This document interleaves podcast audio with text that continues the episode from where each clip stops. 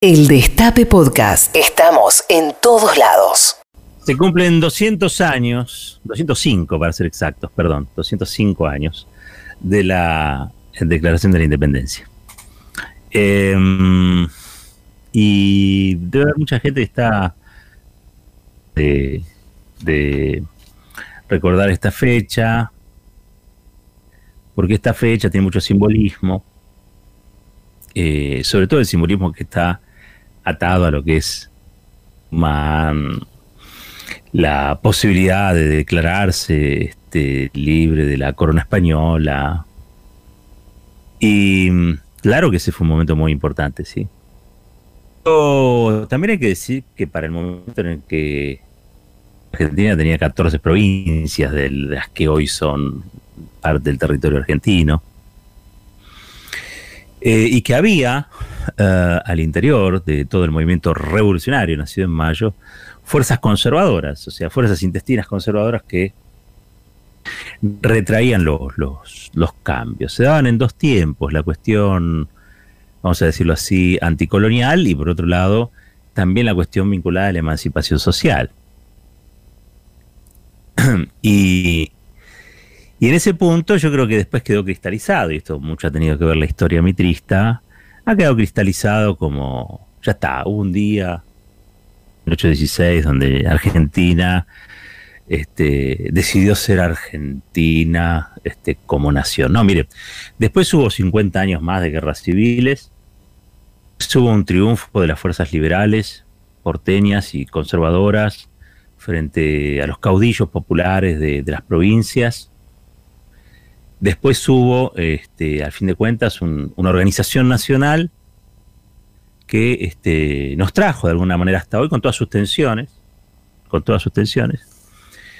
Y quizás sea hora de empezar a, ver en perspectiva lo, sucedido desde otra con, otra, mirada, que no sea la de la historia consagrada, la de la historia aceptada, sino construir otra, la historia. Para eso está, ustedes saben, la historia revisionista. La historia revisionista es como este, los grandes baquetes mirados desde. Yo me parece una buena figura, Pacho Donner. Es, la historia los grandes banquetes desde las miradas de los mozos. ¿no? De los mozos, los cocineros, el personal de servicio. Eso es la historia revisionista. Y aunque tenga eh, algo de, yo creo que ahí hay más verdad que, en lo otro. De todos modos, puta, fue una fuerte disputa ya por la década de 60, 70, 80. en los términos de hoy, quizá no sea lo más, lo más aconsejable, pero sí eh, tomar para este momento algo que a mí me parece imprescindible, y es que nunca se deje de lado la historia de los mozos y las cocineras las mozas y los cocineros, digamos. Me, parece que este, hay, una, hay una historia allí que no, no siempre se respeta, no siempre se cuenta, eh, y sin esa perspectiva nos queda algo rengo, nos queda algo sin hacer, nos queda algo no resuelto. Mm. Por lo tanto, yo creo que lo que les quería proponer hoy es viajar un poco al espíritu de los que en 1816, es decir, hace 205 años, querían independizarse de un imperio, el imperio español, y una corona, la corona española, ¿no? Ese espíritu es un, un espíritu construido en base a, a sueños y y fundamentalmente en base a lo que otros consideraban imposible. El espíritu de la independencia es un espíritu que desafiaba todo el orden establecido hasta, hasta el momento. Había ciertas circunstancias internacionales que lo favorecían, sí, por supuesto, claro. Este, la, la caída, si se quiere, de, de lo que hasta entonces había sido un, imperio con, virreinatos, con colonias más o menos organizado, más o menos, bueno, desarmado un tanto por la avanzada napoleónica, por el espíritu de época, el espíritu de época este, surgido básicamente de la Revolución Francesa. Por lo tanto, algo especial se estaba dando en aquel momento, ¿no? Algo especial en, el mundo y algo especial en, en la en la corona española y sus colonias y algo especial entre los patriotas y criollos, ¿no? Todos suponían que el mundo iba a dejar de ser lo que era y iba a avanzar hacia otro, hacia otro lugar. Yo no quisiera hacer un paralelismo con el momento actual. Pero sí quizá eh, reconocer en aquel 1816 un espíritu que es fundamentalmente el espíritu de la transformación, el espíritu de la revolución, el espíritu de la revuelta, el espíritu de querer cambiar las cosas. Las cosas no son como son, las cosas están de un modo. Bueno, para la mayoría entonces hay que cambiarlas, ¿no? Lo traería al presente. Y la pregunta que les hago hoy, ¿de qué nos tendríamos que independizar hoy? ¿Qué cosa nos haría más libres hiciéramos? ¿Y qué cosa nos condenaría a la dependencia si no, si no lo hiciéramos? De las que nos tenemos que independizar hoy. Yo sé que a mí me pasa. Carlas. Produce un vértigo. Imagínense el vértigo, no la angustia, el vértigo de nuestros padres fundadores. Imaginemos las ganas de cambiar las cosas que tenían aquellos que nos precedieron, pero fundamentalmente los patriotas, ¿no? De aquel tiempo. ¿De qué debiéramos independizarnos hoy? ¿Qué cosas atenazan nuestras posibilidades? ¿Qué cosas no nos dejan ser una nación libre, justa, soberana? Insisto, ¿de qué debiéramos independizarnos hoy? ¿Cómo sería ese 9 de julio de 1816 trasladado al 9 de julio del 2021? Después, ¿qué son las cosas que nos tienen encadenados a lo que pareciera ser, eh, que a muy pocos hacen felices. Nos tienen condenados a la, a la intranquilidad, a la infelicidad, a la incertidumbre. No sé, me sale decir que creo que, así como nos independizamos en aquel tiempo de la corona española, debiéramos independizarnos de la concentración comunicacional. porque nosotros venimos bregando por construir una democracia y a esta altura todos debiéramos saber que en tanto y en cuanto a los medios de comunicación, no pluralicemos las voces. Ya democrática, democracia, la palabra democracia, llegue a, a la alternancia decidida por los votos de unos o de otros, lo que constituye un poder establecido es inmodificable. Ahora, si la democracia es el gobierno del pueblo, lo contrario al gobierno de los monopolios. Los pueblos no tienen monopolios. Es más, entre otras cosas, el espíritu, la gesta libertaria de Mayo estuvo alentada por un espíritu fuertemente antimonopólico pueden leer las notas editoriales que escribía Manuel Belgrano en él. Por lo pronto, la revolución y los aires de independencia estaban alentados por eso, un fuerte espíritu antimonopólico, eh, liberándonos colonia podíamos comerciar con quien quisiéramos y ese comerciar con quien quisiéramos en aquel tiempo era generar condiciones de bienestar.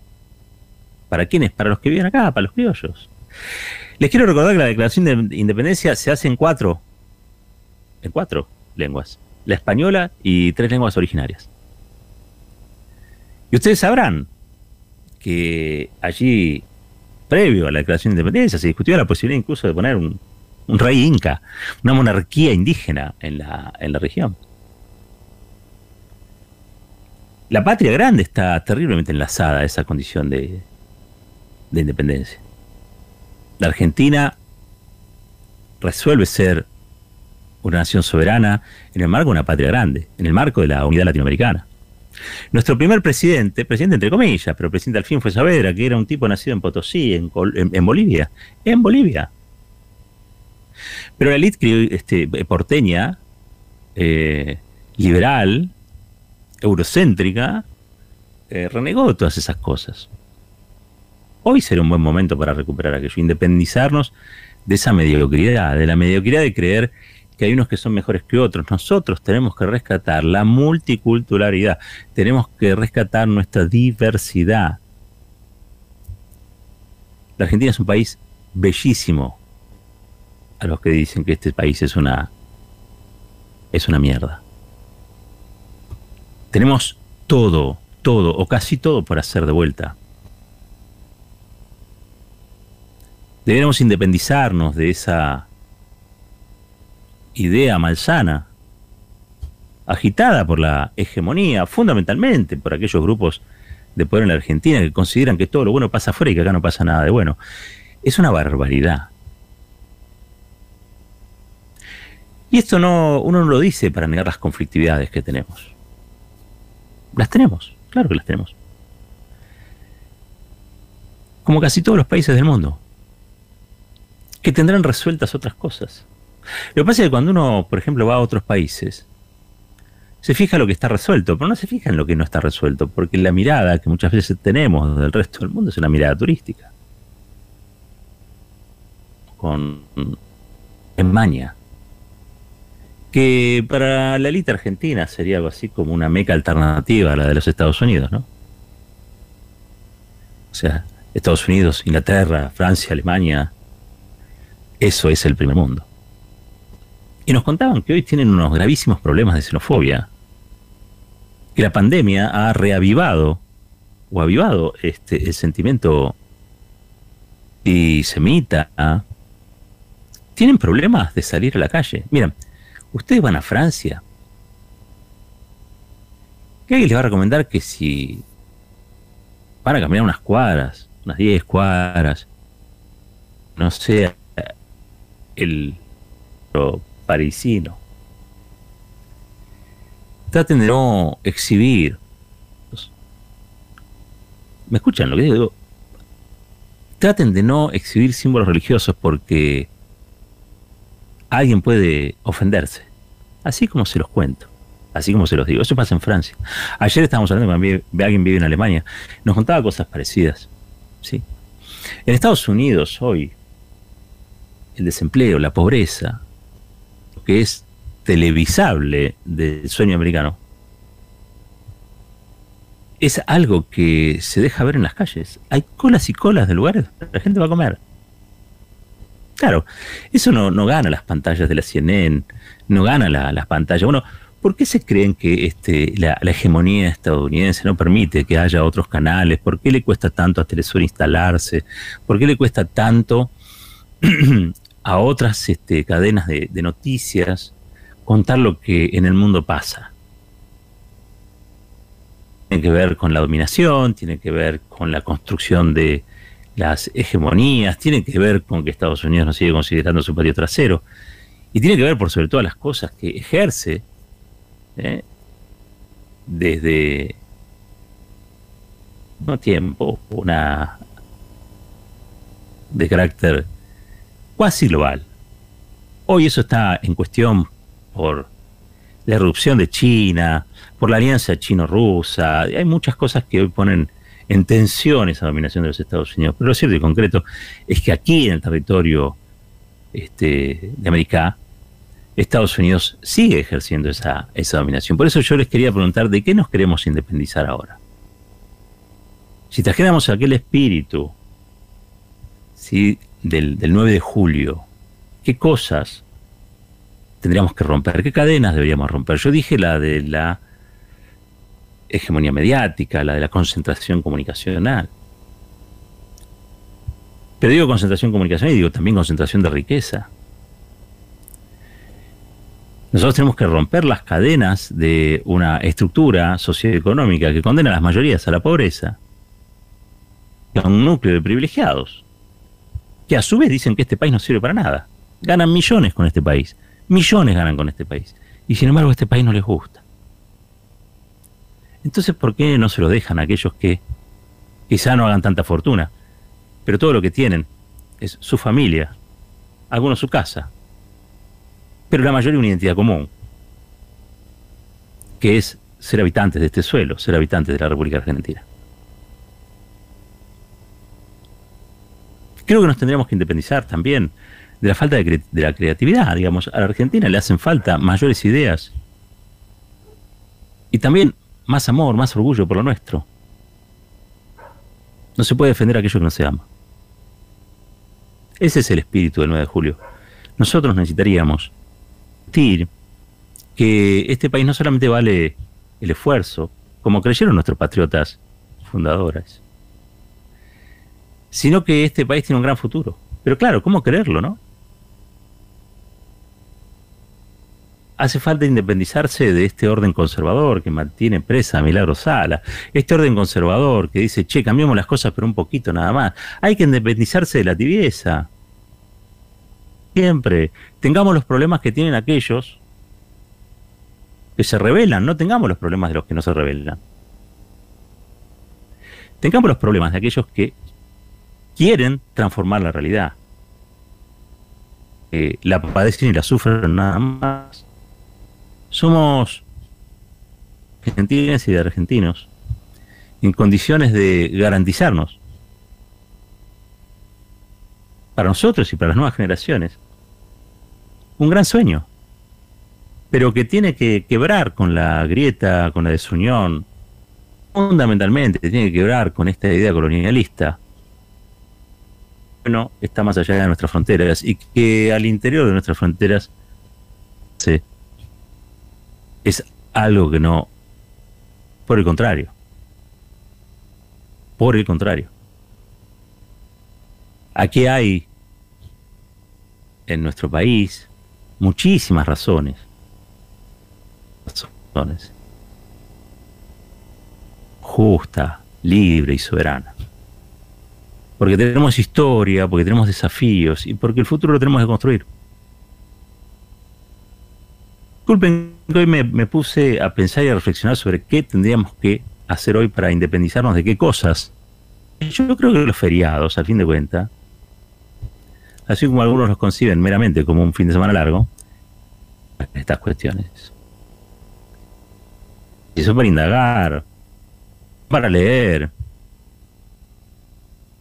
y son para tratar de entender que con una nueva mirada vamos a construir un nuevo país. En un ratito seguramente vamos a, poder ver o escuchar algunas cosas que en este programa de 9 de julio aquí en el, en Destape, nos van a seguir haciendo pensar, nos van a trasladar a otros lugares de la América Latina. Vamos a indagar sobre lo que ocurre también en otros países. Vamos a ver las cosas que se hicieron en nombre de la República, en nombre de todo eso, en el sistema judicial, por ejemplo, como habitualmente lo hacemos.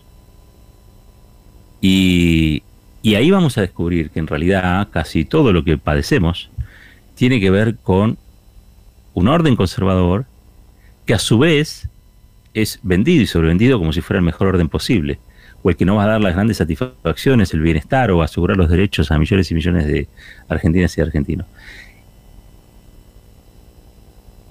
Hay que revolucionar la democracia. Hay que pensar en una nueva democracia. Dos mil días lleva Milagro Sala Presa.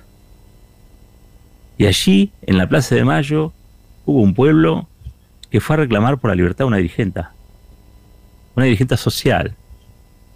Después protestas hay todos los días, pero de esa dignidad, más bien pocas. Están los que reclaman por una cosa, están los que reclaman por otra, pero fundamentalmente están por otros que reclaman por hechos, situaciones o personas que los hacen seguir soñando porque nosotros Podemos tener mucho o podemos tener poco. Pero lo único que no se nos puede arrebatar en la condición de argentinidad es aquello que tenían nuestros padres fundadores, San Martín, Belgrano y Remedios del Valle. Unas ganas terribles y unos cojones enormes y unos ovarios impertinentes para querer cambiar la historia. Esto es Fuerte al Medio. El Destape Podcast. Estamos en todos lados. El Destape Podcast.